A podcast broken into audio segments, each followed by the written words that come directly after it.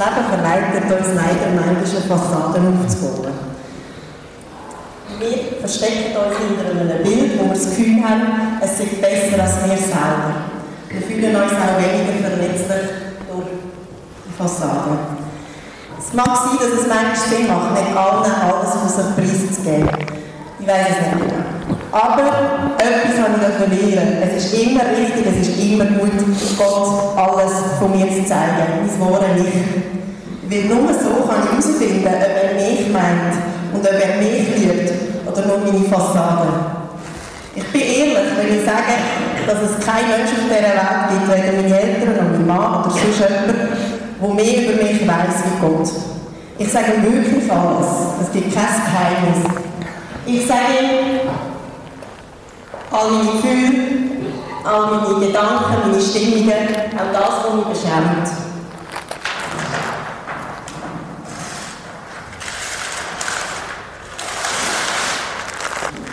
Und ich sage ihm auch, was meine Wünsche und meine Bedürfnisse sind, auch die, die ich nicht so gerne zugebe. Ich zeige ihm auch meine Männer.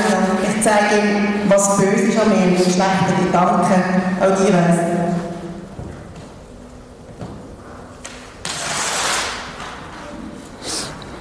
Und es gibt kein Tabu. Er weiß selbst meine Zweifel, meine Enttäuschung, meine Wut ihm gegenüber. Ähm, ja, es gibt nichts Fremdes zwischen ihm und mir. Er sieht mich so, wie ich wirklich bin. Und wisst ihr, was ich in dem erlebe?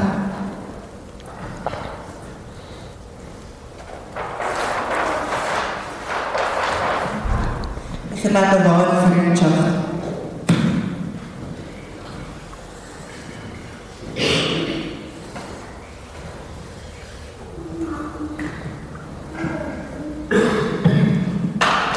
Ich erlebe, dass er Ja zu mir sagt, genau wie ich bin. Ich erlebe, dass ich keine Verurteilung bekomme, sondern Annahme. Und darum liebe ich ihn so. Weil es gibt niemanden, der mir näher ist. Es gibt niemanden, der mehr weiss. Und das ist auch der Grund, warum, wenn irgendetwas ist, ich springe automatisch zu ihm. Weil er ist mein Nächster. Ja, das ist die Basis für die Fortsetzung vom Spaziergang. Ich möchte euch einladen, nächste Woche wieder zu spazieren oder wenn es euch zu kalt ist, dann geht in einen warmen Sessel mit einem warmen Tee. Und ich würde, euch gerne einladen, dass ihr einfach mit Gott plaudert. Ihm einfach erzählen, wie es euch geht, was euch wichtig ist. Halt einfach die Freundschaft pflegt. Und für die, die nicht ganz oder für die, die die Fassade noch aufrecht stehen haben, die möchte ich einladen, dass ihr die abbrechen. Ich habe keinen Zweifel in keinster Weise, dass Gott ebenfalls zu Pension wird sprechen. Für die, die nicht ganz so eine Plaudertasche sind wie ich, habe ich meine Hilfe mitgenommen. Beim Ausgang habe ich Zettel hergelegt, also auf der Mühle in der Stege. Ähm, jetzt sind ein paar Fragen drauf, die ihr Gott könnt probieren antworten im Gespräch, um so ein bisschen das Gespräch aufrechterhalten.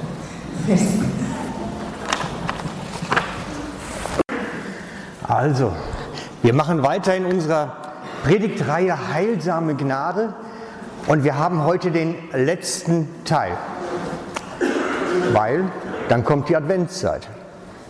Aber ihr dürft getrost sein, das Thema wird uns unterschwellig weiter verfolgen, weil wir haben festgestellt die letzten Monate, wie wichtig das ist wie wichtig das Thema ist, wie viel es auslöst beim einzelnen Gläubiger und wie viel auch das, wie viele Herzen es bewegt wirklich.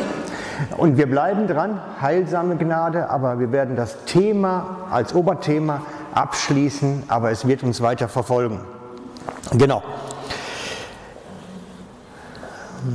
Und dann kommt die Adventszeit, genau. Also als letztes heute eine Geschichte, wieder mal biblischer Bericht, zerlegt wie auch die anderen Wochen. Und ich möchte euch einladen, mit mir im Lukas 10 zu lesen. Das ist die Geschichte von Martha und Maria. Viele kennen sie vielleicht schon, aber es lohnt sich da durchaus nochmal genauer hinzuschauen, was drin steckt. Als Jesus mit seinen Jüngern weiterzog, kam er in ein Dorf, wo ihn eine Frau mit Namen Martha in ihr Haus einlud. Sie hatte eine Schwester, die Maria hieß. Maria setzte, setzte sich dem Herrn zu Füßen und hörte ihm zu. Martha hingegen machte sich viel Arbeit, um das Wohl ihrer Gäste zu sorgen. Schließlich stellte sie sich vor Jesus hin und sagte, Herr, findest du es richtig, dass meine Schwester mich die ganze Arbeit allein tun lässt? Sag ihr doch, sie soll mir helfen. Martha, Martha, erwiderte der Herr, du bist wegen so vielem in Sorge und Unruhe, aber notwendig ist nur eines. Maria hat das Bessere gewählt und das soll ihr nicht genommen werden. Sie hat das Bessere gewählt und das soll ihr nicht genommen werden. Also starten wir mal wieder im Detail. Als Jesus mit seinen Jüngern weiterzog, kam er in ein Dorf, wo ihn eine Frau mit Namen Martha in ihr Haus einlud. Sie, diese hatte eine Schwester, die Maria hieß. Wir wissen aus dem Wanderzyklus von Jesus, dass er mit größter Wahrscheinlichkeit in Bethanien gewesen ist. Bethanien, das ist, ähm, dürfte in der Zeit etwa so ausgesehen haben. Das ist ein ganz, ganz, ganz altes Bild, was ich gefunden habe, das älteste. Ähm, eigentlich eine, eine Sammlung von vielleicht 20 Häusern. Es ist wirklich unscheinbar. Ähm, heute taucht das gar nicht mehr auf der Landkarte auf. Ich weiß nicht, wo das Ort geblieben ist. Kann ich euch nicht weiterhelfen. Jedenfalls, Jesus kommt auf seiner Wanderroute in dieses Dorf und wir wissen, wo er herkommt und was vorher geschehen ist.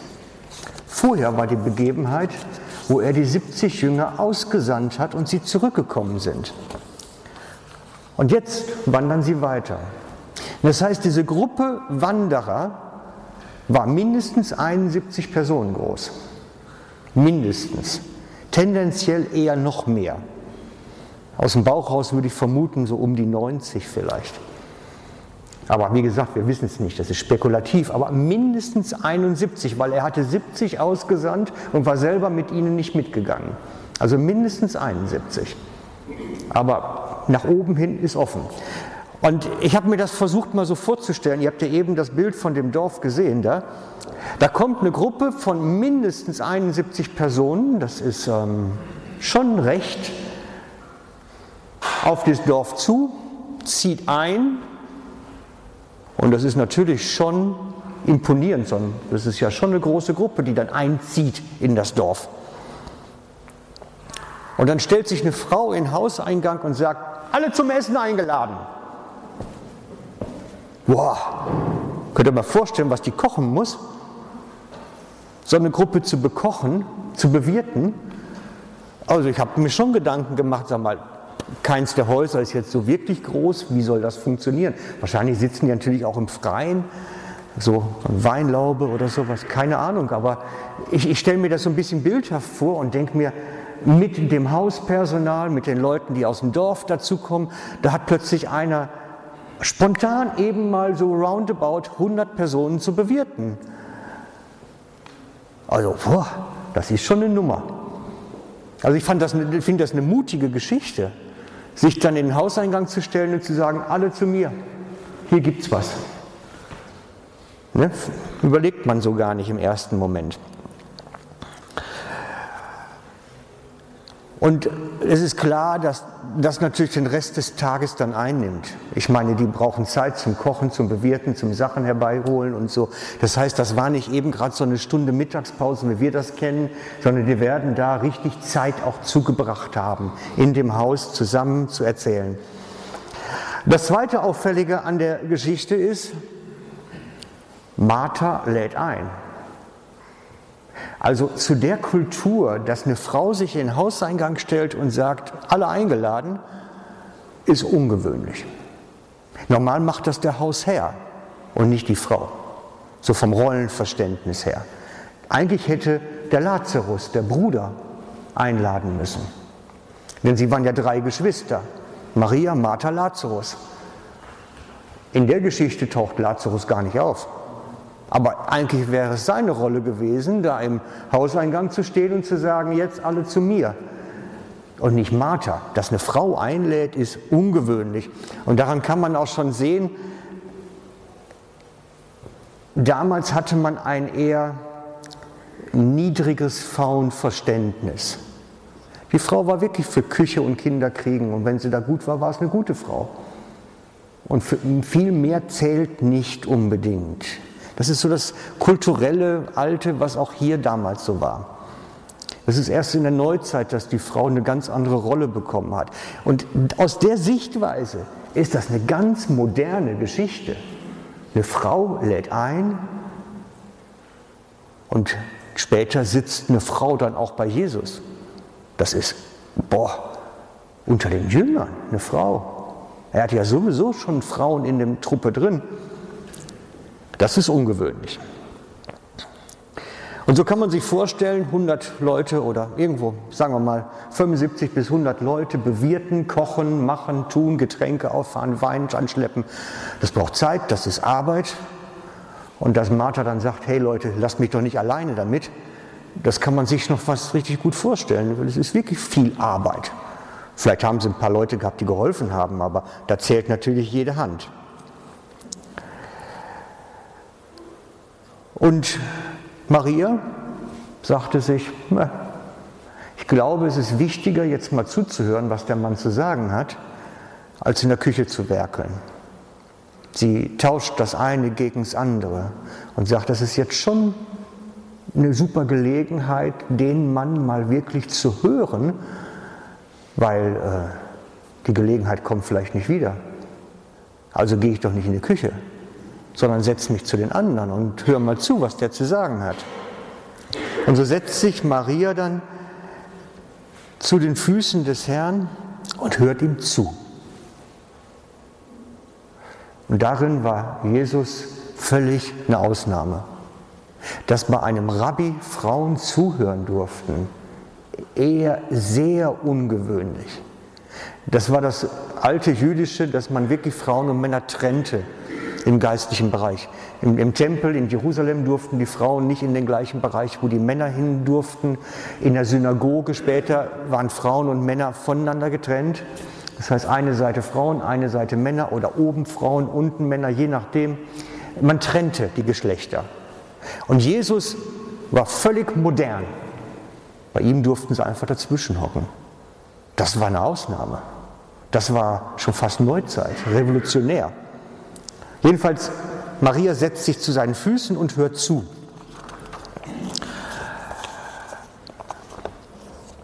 Übrigens, nächstes Jahr habe ich ins Jahresprogramm aufgenommen äh, eine Reise in eine Synagoge.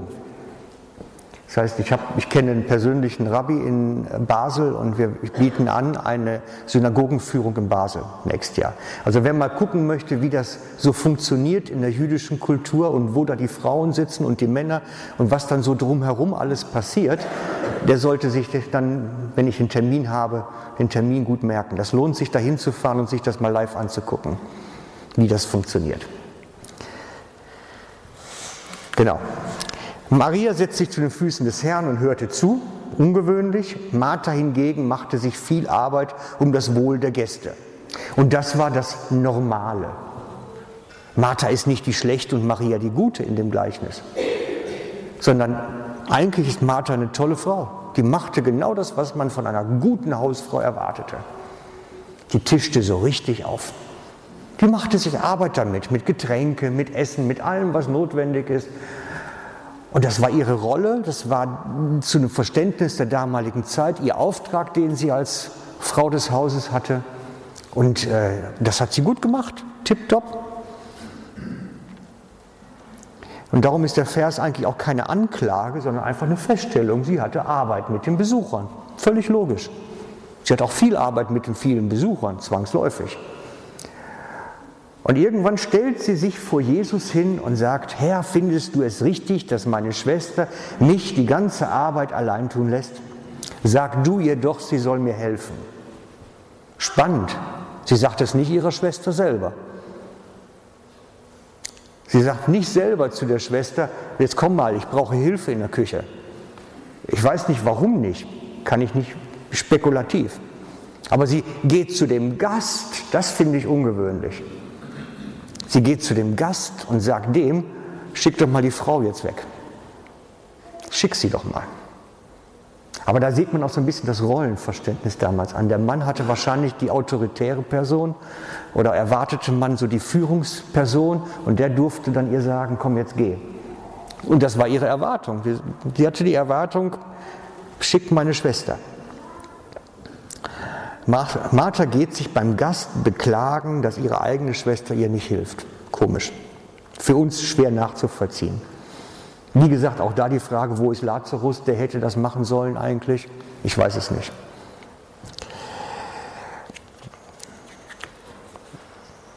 Es gibt auch bei einem Ausleger die Vermutung, das ist wirklich eine Vermutung, dass die drei zum Beispiel ein Gasthaus hatten. Weil die Ortschaft lag kurz vor Jerusalem und wenn die Pilger kamen, wenn die großen Feste in Jerusalem waren, möglicherweise hatten sie ein Gasthaus, sodass sie zu dritt dieses Gasthaus bewirtschafteten und deswegen die große Personenmenge aufnehmen konnten und deswegen auch alle drei involviert waren. Aber wie gesagt, es ist spekulativ. Wir wissen es nicht. Und schließlich stellt sich Jesus hin und sagt, stellt sie sich vor Jesus hin, genau. Und dann geht es weiter und Jesus antwortet so anders, als man es erwartet. Ne?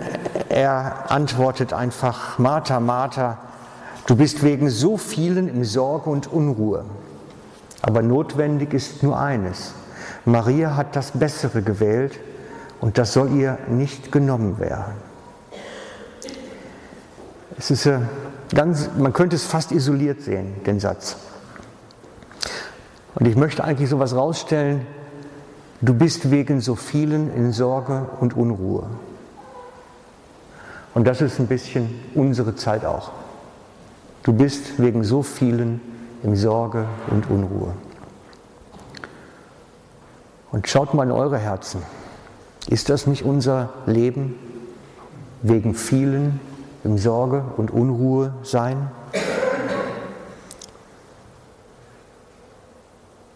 Wir sind permanent geschäftig. Machen, tun, drehen am Rad. Unser Leben ist so schnell und gefüllt, dass man manchmal kaum noch hinterherkommt. Deswegen stelle ich die Frage, weißt du, was wirklich wichtig ist? Weißt du es noch?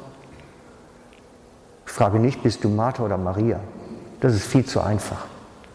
Da sagt jeder, ich bin irgendwo dazwischen. Ich frage dich die Frage, die Jesus stellt, eigentlich dahinter nämlich die Frage, weißt du, was wichtig ist?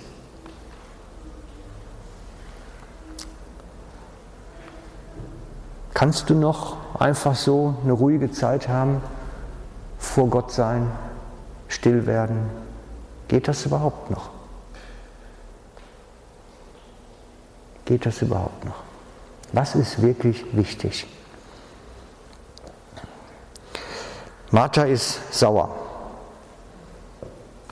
Ich habe dann damals mal diesen Spruch draus gemacht, komm aus der Küche, Martha. Und das rufe ich euch auch zu. Komm aus der Küche und hock dich mal wieder hin und hör mal Jesus zu. Werd mal ruhig. Und dann kommt auch das da rein, was Janine eben schon erzählt hat. Komm runter und werd ehrlich. Was ist denn wirklich in meinem Leben los? Weiß ich noch, was wichtig ist? Was wirklich zählt? Weiß ich es noch?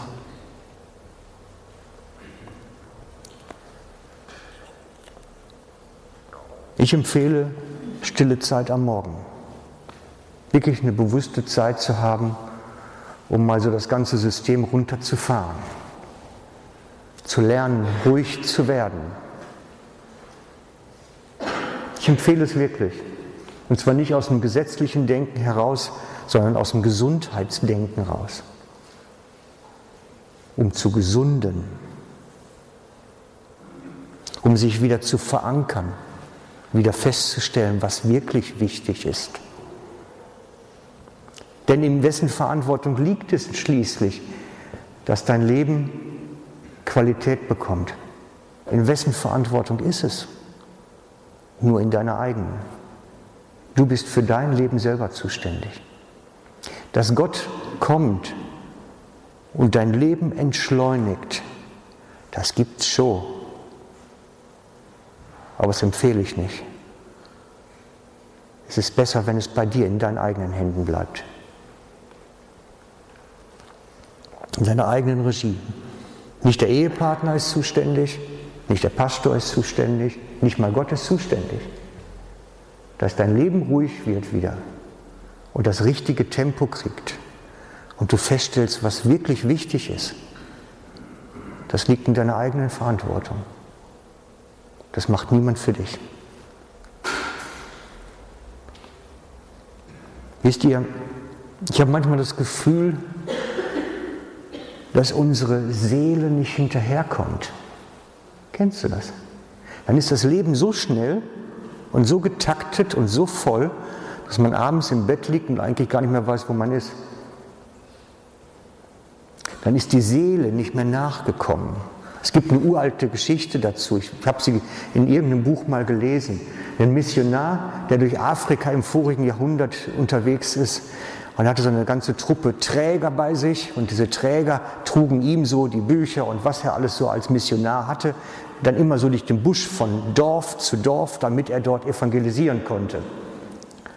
Und diese, er hat die wirklich durch den Busch gepeitscht, schneller, schneller, nächstes Dorf und dann wieder das nächste Dorf. Er hat die wirklich getrieben. Und irgendwann am vierten, fünften Tag haben die Träger gesagt, stopp, haben sich hingesetzt und sind nicht weitergegangen. Dann hat er gesagt, wieso, ihr seid kräftige junge Kerle, macht, wir wollen weiter. Nein, nein, haben die gesagt, unsere Seele muss noch nachkommen, wir sind zu schnell. Und ich glaube, das ist vielleicht ein bisschen weit hergeholt, aber im Prinzip ist das unser Leben auch. Wir müssen aufpassen, dass die Seele nachkommt.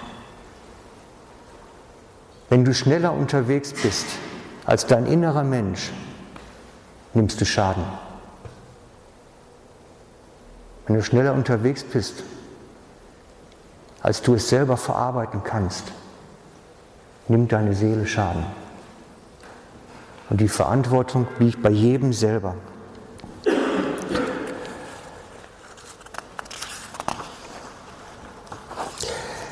Ich habe überlegt, so einen, so Self-Check, so einen Selbstcheck mit euch zu machen. Dass ihr wisst, wie gesund bin ich eigentlich noch? Man kann das selber prüfen. Seht kein anderer, das siehst nur du dann nachher. Aber man kann sich selbst prüfen, um zu verstehen, worum es geht. Und ich habe das gemacht so in drei Etappen. Ich schlage euch das vor.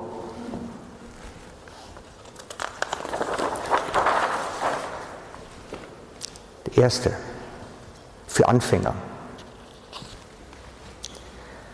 Versuch mal alles, was du tust, auf Dreiviertel Tempo zu tun, mit 75 Prozent des Tempos.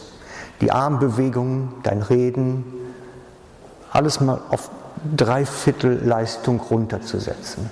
Ganz bewusst das System verlangsamen. Das ist eine Kunst. Das ist eine hohe Kunst mal langsame Bewegungen zu machen, mal langsam von einem Zimmer ins nächste zu gehen, mal langsam zum Nachbarn rüber, langsame Handbewegungen, nicht schnell, langsamer reden, mal drei Viertel Lebenstempo. Versucht's mal, eine Stunde. Das ist anstrengend, richtig anstrengend. Weil natürlich haben wir unser Tempo, jeder selber, aber dieses Tempo, was wir haben, neigt dazu, dass es immer schneller wird. Aber weil es immer schneller wird, müssen wir es bewusst ein bisschen entschleunigen wieder. Versucht mal euer Lebenstempo, also euer System, auf Dreiviertel Leistung zu setzen. Nur eine Stunde. Das ist ein Übungsfeld. Brauchst lange dafür, bis du es kannst. Das ist ein Übungsfeld. Zweiter Versuch. Zweiter Versuch. Versuch mal anders zu atmen. Nicht schnell und stoßartig, sondern langsam einsaugen, langsam raus.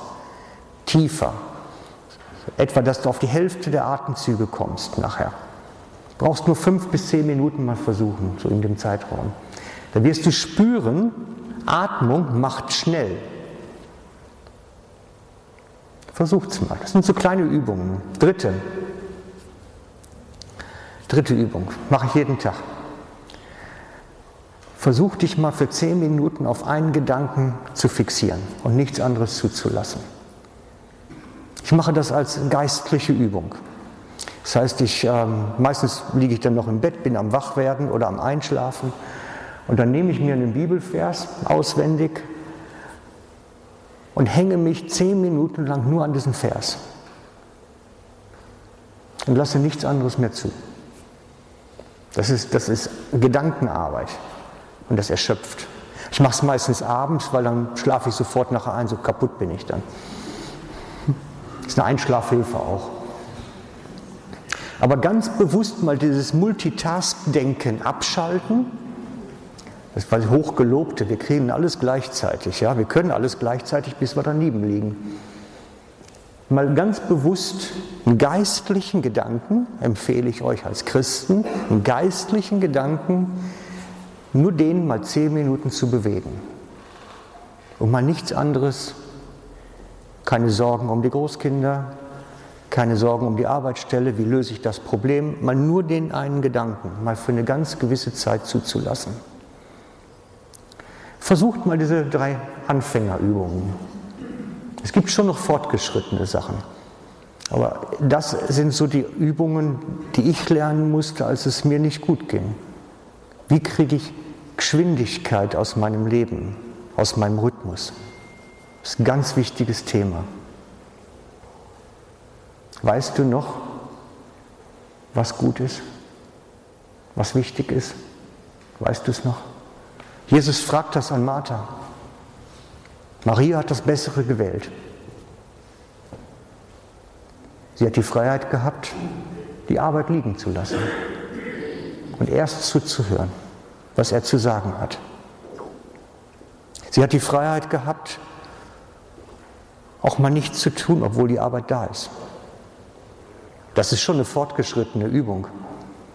Da hat man 100 Gäste zu Hause oder so in der Richtung und sagt sich selber, ich gehe jetzt nicht in die Küche, sondern ich hocke mich jetzt erst dahin und höre mal, was der zu sagen hat. Das ist ein Kampf, ein innerlicher. Ich glaube nicht, dass ich ihn bestehen würde. Wir haben alle so ein Verantwortungsgefühl. Hey, ich habe Gäste im Haus. Wichtige Gäste, berühmte Gäste. Die sollen was auf den Tisch kriegen, einen guten Wein, ein schönes Essen. Und sich dann nicht in die Küche zu stellen, sondern zu sagen, ne, jetzt hocke ich hin das ist eine hohe Übung. Aber wissen wir noch, was wichtig ist?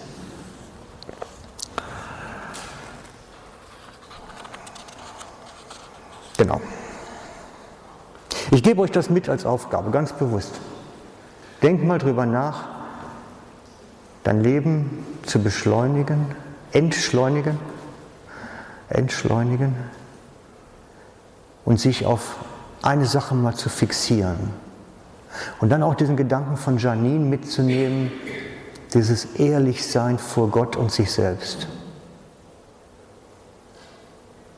Und ich behaupte, ihr werdet alle Probleme haben erstmal mit diesen Übungen am Anfang. Es braucht eine gewisse Wiederholung und nochmal versuchen und nochmal versuchen. Und das gehört die Ehrlichkeit dazu zu sagen, wir sind alle so schnell gewöhnt inzwischen, wir können gar nicht mehr langsam. Auch das ist ehrlich dann.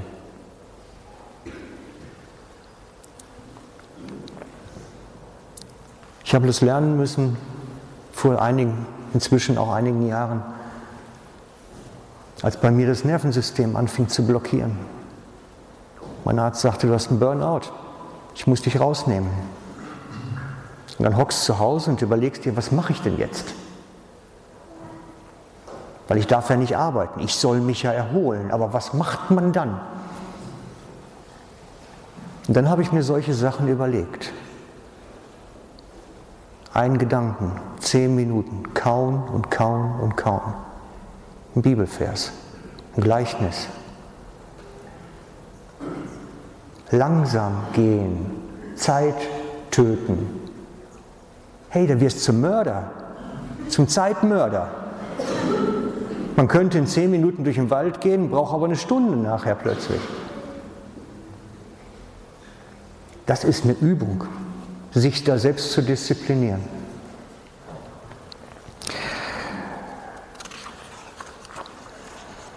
Und dann kommen wir jetzt zu etwas an dieser Geschichte von Maria und Martha. Das ist für mich ähm, geistlich prophetisch, nenne ich es. Denn eigentlich ist es ja etwas, was ganz real passiert ist, wo Jesus einfach auf seiner Wanderschaft durch das Land was geschehen ist. Und gleichzeitig ist dieses Geschehen in sich selber ein Gleichnis. Das gibt es in der Bibel öfter, dass Handlungen oder Geschehnisse zu Gleichnissen werden. Es gibt zum Beispiel im Alten Testament einen Propheten, der bekommt die Anweisung, eine Prostituierte zu heiraten öffentlich. Das soll zum Gleichnis dienen für das Volk. Es soll ein Gleichnis sein für das Volk dann. Und so gibt es Geschehnisse, die sind gleichnishaft. Und ich glaube, dass die Geschichte von Martha und Maria ganz bewusst so aufgeschrieben auch ist, weil sie ein Gleichnis als Geschichte ist. Denn diese beiden Personen stehen auch für etwas Geistliches. Es ist ein Aspekt vielleicht, ähm, die, wo, ich, wo ich wirklich meine, das trifft wirklich zu. Schaut mal, wir nehmen mal hier Martha und Maria. Wir haben gesehen eben, die eine ist am Werkeln, am Machen, kümmert sich um Gäste, macht sich Sorgen und alles, was notwendig ist. Und die andere hat die Freiheit gefunden, auch zu sitzen und zu sagen, gucken wir mal. Die eine ist am Tun und die andere kann sein.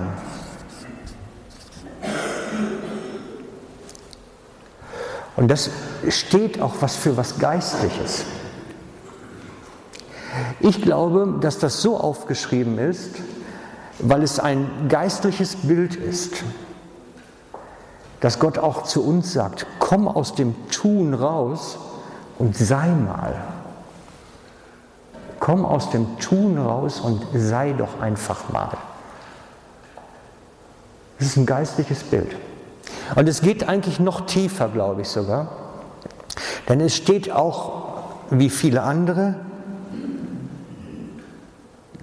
als Unterscheidung von Gesetz zu Evangelium.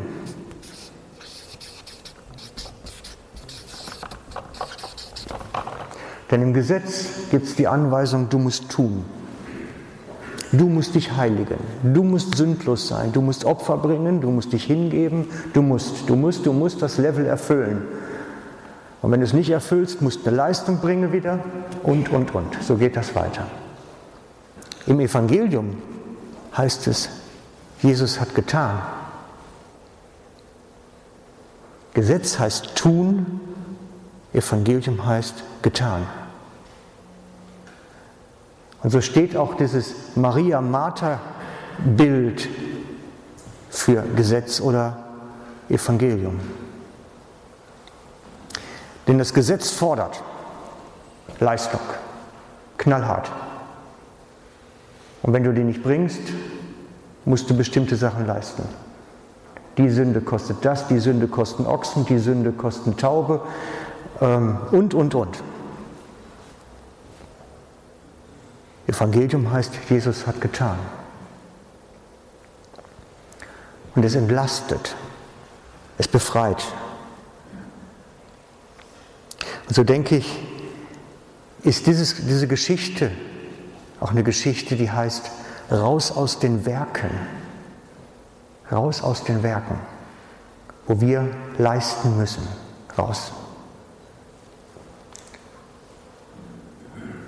Denn so macht das Gesetz krank. Ich habe es immer wieder erlebt. Solche Form von Glauben macht krank. Und es ist eine Form, wo jede Religion drin ist. Das hier ist Religion. Das ist Religion. Religion fordert immer. Du musst tun. Im Buddhismus, im Islam, im Hinduismus, egal wo. Das ist Religion. Du musst leisten, du musst tun, du musst erbringen. Evangelium sagt, Christus hat getan. Lebt da drin, was er getan hat. Nimm es an. Und darum sage ich immer, das echte Christentum ist keine Religion. Das echte Christentum ist keine Religion. Und es macht heil und nicht krank. Okay, soweit? Seid ihr mir nachgekommen? War zu kompliziert? Nein, geht noch, ne? Seid noch da, schön.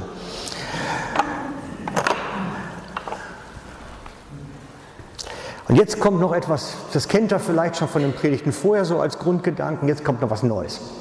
Da haben wir gedacht, einen neuen Gedanken bringen wir heute noch. So zum Abschluss. Dieses Tun und Sein beinhaltet mehr als das religiöse Leben. Es geht um mehr als um Sündenvergebung, es geht um mehr als um Heiligung, es geht um viel, viel mehr. Denn die Bibel sagt, dass Gott sich dein ganzes Leben schon angeschaut hat und vorbereitet hat. Wir sollen ein Leben führen, ein grundsätzliches Leben im Sein. Gott hat vorbereitet und wir können darin leben. Der Vers dazu lautet, na, wo haben wir ihn? Oh, habe ich Murks gemacht? Na, offensichtlich. Also ihr seht, ich bin auch nicht perfekt. Vergessen einen Vers einzubauen. Also er steht im Epheser 2.10. Für alle, die, die Bibel haben, können jetzt mitlesen, Epheser 2.10. Denn wir sind seine Schöpfung, erschaffen in Christus Jesus zu guten Werken, die Gott zuvor vorbereitet hat. Gott hat das, was dein Leben ausmacht, vorbereitet. Er hat sich vorher Gedanken gemacht, was kommen wird, und du darfst darin leben, in dem, was er vorbereitet hat. Gott hat sich Gedanken gemacht, als du geboren wurdest und schon lange vorher. Weil er sieht auf dein Leben von oben herab, vom Anfang bis zum Ende. Und er hat Dinge für dich vorbereitet. Da geht es nicht darum, wo finde ich eine nächste Arbeitsstelle. Die Frage stellt sich nicht, sondern die Frage, die sich stellt, lautet, Herr, wo finde ich das, was du jetzt für mich vorbereitet hast? Wo ist das? Wo ist die Tür, die ich anklopfen muss? Du hast da was, komm, zeig's mir. Wo ist der Ehepartner für mich, den du für mich hast? Was hast du vorbereitet? Komm, zeig's mir. Gott hat sich für dich was vorbereitet. Und zwar in allen Lebensbereichen. Und ich lade dich ein, entdecke das, was Gott für dich vorbereitet hat. Entdecke das. Ich stände nicht hier, wenn das nicht so wäre. Denk daran. Ich war schon fast drauf und dran, einen anderen Beruf zu wählen.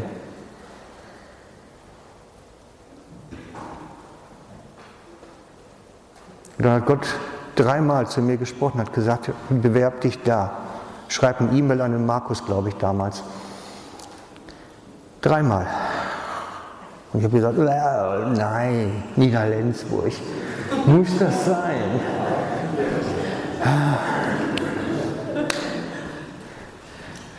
Und er hat nicht aufgehört, hat nicht locker gelassen. Und jetzt stehe ich hier und denke, ja, es war alles vorbereitet. Musste nur hineintreten. Hätte ich nie gedacht. Selbst als wir hier die Gespräche geführt haben, also bevor ich gekommen bin, habe ich gedacht, das, ich weiß nicht, Herr, ist das wirklich wahr? Man ist unsicher. Aber es war vorbereitet. Und ich lade euch ein, Gott hat für dich auch Dinge vorbereitet. Es geht ums Entdecken. Ums Entdecken, was er für dich vorbereitet hat. Ums Entdecken von dem Leben, was Gott eigentlich für sich, für dich gedacht hat. Und das ist so viel mehr, als du dir erträumen kannst. So viel mehr. Gott hat etwas für dich. Aber dazu gehört, dass wir wie Maria uns trauen, vor den Herrn zu setzen und zu suchen. Aus dem Tun rauskommen und ins Sein kommen. In dem Leben, was er hat. nicht in dem, was wir produzieren. Es ist so viel mehr, glaubt es mir. So stehen Maria und Martha für geistliche Bilder auch. Es ist ein Gleichnis. Ein Gleichnis, was uns einlädt, in dieses Leben hineinzukommen, was Gott sich mal ausgedacht hat für dich. Die ganze Fülle zu entdecken, die da drin steckt. Also, praktische Schritte, gehen wir es nochmal gerade durch. Janine hatte eingeladen, werd ehrlich. Werd ehrlich und beginne Gott zu zeigen, wie du wirklich bist. Reiß die Maske runter. Und ich meine, es ist wichtig, dazu zu entschleunigen. Das können wir nicht im, im Jogging machen. So, ich habe mal eine Zeit lang versucht, morgens beim Laufen, beim Joggen äh, zu beten. Das funktioniert nicht, kannst vergessen. Das ist nur eine irgendwie, also man muss ja ausprobieren, sonst weiß man es nachher nicht. Aber ich habe festgestellt, für mich geht es nicht. Ich werde nicht ruhig genug dabei. Und deswegen meinen Aufruf an euch, bevor euer Leben kollabiert, lernt das System runterzufahren und vor Gott still zu werden. Und dann können solche Übungen dienen, mal bewusst zu verlangsamen, mal bewusst anders einen Schnuf zu machen, mal bewusst sich zu fixieren auf einen Gedanken und nicht das ganze Multitask-Denken sofort alles gleichzeitig zuzulassen. Ganz bewusste geistliche Übungen. Und wenn ihr das Ganze in eine stille Zeit kleidet, das kann man gut machen, dass man sagt, morgens aufstehen, Bibel raus, ein Vers. Und diesen Vers kauen wir mal zehn Minuten und überlegen mal, Herr, was hast du mir dazu zu sagen? Zeig doch mal was. Einmal an den Gedanken dranbleiben. Genau. Einen kleinen Einstieg können wir jetzt gemeinsam machen, indem wir Lobpreis miteinander machen. Und ich denke, wir werden jetzt Glade Vlado ein mit uns. Im Prinzip so eine kleine Vorübung. Lobpreis gehört da irgendwie zu, für mich. Lass uns aber trotzdem gerade beten erst noch. Jesus, und ich danke dir. Ich danke dir, dass du es gut meinst mit uns. Dass du etwas vorhast mit unserem Leben, was du schon längst vorbereitet hast. Dass du mit uns Wege gehen möchtest, die wir uns noch nicht mal erträumen können. Und ich lade dich ein, Herr, komme du uns ganz nah an den Ort, wo wir dich finden, entdecken, wer du wirklich bist, an dem wir deine Gegenwart erleben und spüren und wo unsere Seele zur Ruhe kommt. Wirke du in unser Leben hinein, Herr. Amen.